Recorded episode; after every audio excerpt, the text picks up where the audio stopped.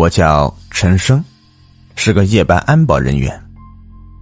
我工作的地方是所女子高中，每天都能看到青春靓丽的女孩进进出出，这工作也就不觉得多累。入夜时，打着手电筒将教学楼巡逻一圈，看有没有滞留在校的女学生，或者是意图不轨的校外人员，就是我的全部工作。可是最近。我遇见一个麻烦，一块牛皮显示的诡异青年。他总是在后半夜悄然出现，趴在保安室的玻璃上，用一双死气沉沉的眼睛望着我。你要脸吗？我以为是被我驱逐过的社会小青年打击报复，半夜来骚扰我，拎着橡皮棍就走了出去。可到外面一看，连半个人影也没有。第二晚三点三十三分，他又突然出现，趴在玻璃窗上，用沙哑低沉的语气问我：“你要脸吗？”我真的是烦了。昨晚这只小子跑得快，看我今晚怎么收拾他。可等我夺门跑出保安室，惊诧的发现，他人又不见了。而校园的大门锁得死紧，就是一只猫也不可能在这么短时间里翻过大门去。从那开始，每晚的三点三十三分，青年都会准时出现，问我要脸吗？有一晚，我正在偷懒睡觉，玻璃窗被敲了咚咚响，硬生生的把我从美梦中吵醒。抬眼一看，又是那个青年。他一张苍白无血色的脸紧贴着玻璃，干裂的嘴唇一张。你要脸吗？我烦了，随手一本书扔了过去，怒骂：“滚过去！”青年空洞的眼珠子直直的盯着我。你要脸吗？这下我是真的烦了。可等我拎起啤酒瓶子，怒气冲冲的冲出去，那小子又跑得没影了。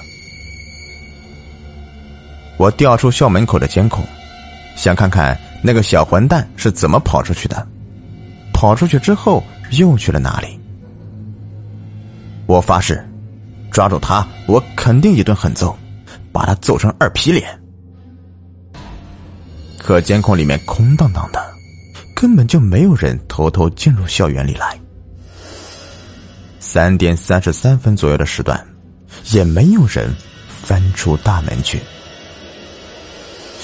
这小子难道是偷偷的住在校园里啊？我打着手电筒，将整个校园都巡查了一遍，连只猫都没有再看到。第二天换班。胖子顶替我上晚班，我的生物钟调整不过来，睡到凌晨四点钟就醒了。忽然就想起了那个混蛋小子，打电话给保安室，想问问胖子有没有遇见他。想了许久，却没有人接。哼，这胖子八成是睡着了。我没想太多，夜班轻松，巡查完就能睡觉，当然是偷偷的睡。不能被校领导发现。不过大晚上的，哪个校领导还能留在校园里啊？因此，夜班睡觉也是我们保安的日常。第二天早，七点钟，我去接胖子的班，一进保安室，一股子浓烈的血腥味扑面而来。胖子坐在电脑椅前，肥硕的身躯往前弓着。脑袋埋在桌子上面，大滩的鲜血从他脸上漫出，一滴滴的落在桌子下。我颤抖着指尖，轻轻的戳了戳胖子的胳膊，胖胖胖，胖子，胖子。回应我的只有静谧悚然的气氛。我报了警，等法医将胖子从座位上面拉起来，在场的所有人。几乎都吐了。胖子的整张脸都没了，像是被用锋利的手术刀从发际线整齐的划到下巴，将整张脸皮都取了下来。法医鉴定，胖子死于突发心脏病，是被吓死的，死亡时间是在凌晨三点三十分左右。要脸吗？我想起那个阴森诡异的青年，将线索提供给了警方，但却什么也没有查出来。因为胖子的离奇死亡，短时间内找不到新的报案，我不得不暂代晚班。小领导允许我在晚上睡觉，发双倍工资，又怕我因为这个事情离职，那就没有看校门的了，还给包了个丰厚的红包。我想过要走，但是找不到比这里工资待遇更好的地方。更何况，身体素质我比胖子强了许多，我很有自信，那青年打不过我。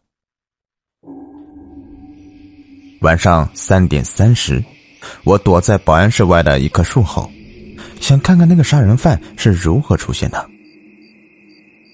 时间一秒秒的过去，我紧贴着树干。紧张的能听到自己心跳的声音。三点三十三到了，保安室前一片宁静。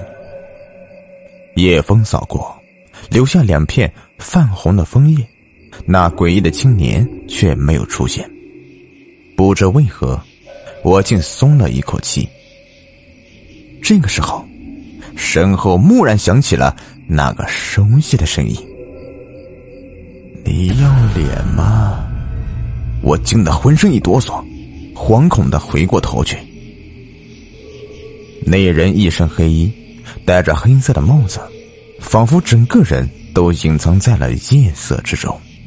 他翻着一双眼白过多的眼睛，干裂的嘴唇微张着，死死的盯着我。我咽了口唾沫，手里的橡胶棍紧了紧，冷汗不自觉的就冒了出来。我突然有种可怕的想法：胖子是不是回答了他？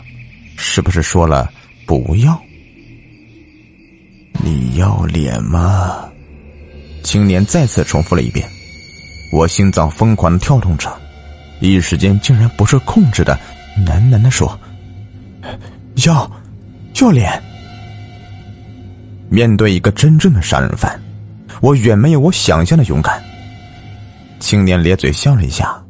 眼睛里瞬间闪现出兴奋的光芒。你要脸，你要脸，他神经质的笑着，而后伸出两只干瘦的手掌，在我的注视下，捏住自己的脸皮，缓缓的撕扯了下来。我震惊的睁大了眼睛，没有血肉，甚至没有骨头。脸皮后面空荡荡的，一阵风吹过，黑色的连帽衫瞬间往后倒下去。我啊的一声叫了出来，手脚就像被抽干了力气一般，一动也不能动。他将脸皮缓缓的贴在了我的脸上，我感觉自己仿佛置身于一片黑暗之中，四肢、身躯全都感觉不到，而后。我的身体一点点的消散在了夜幕之下，仿佛沉睡了许久似的。再睁开眼睛，我正站在保安室的窗外，里面一个替班的保安正在呼呼大睡。我想上前求救，张开嘴却木然的说出了一句：“你要脸吗？”好了。这故事就说完了，事就说完。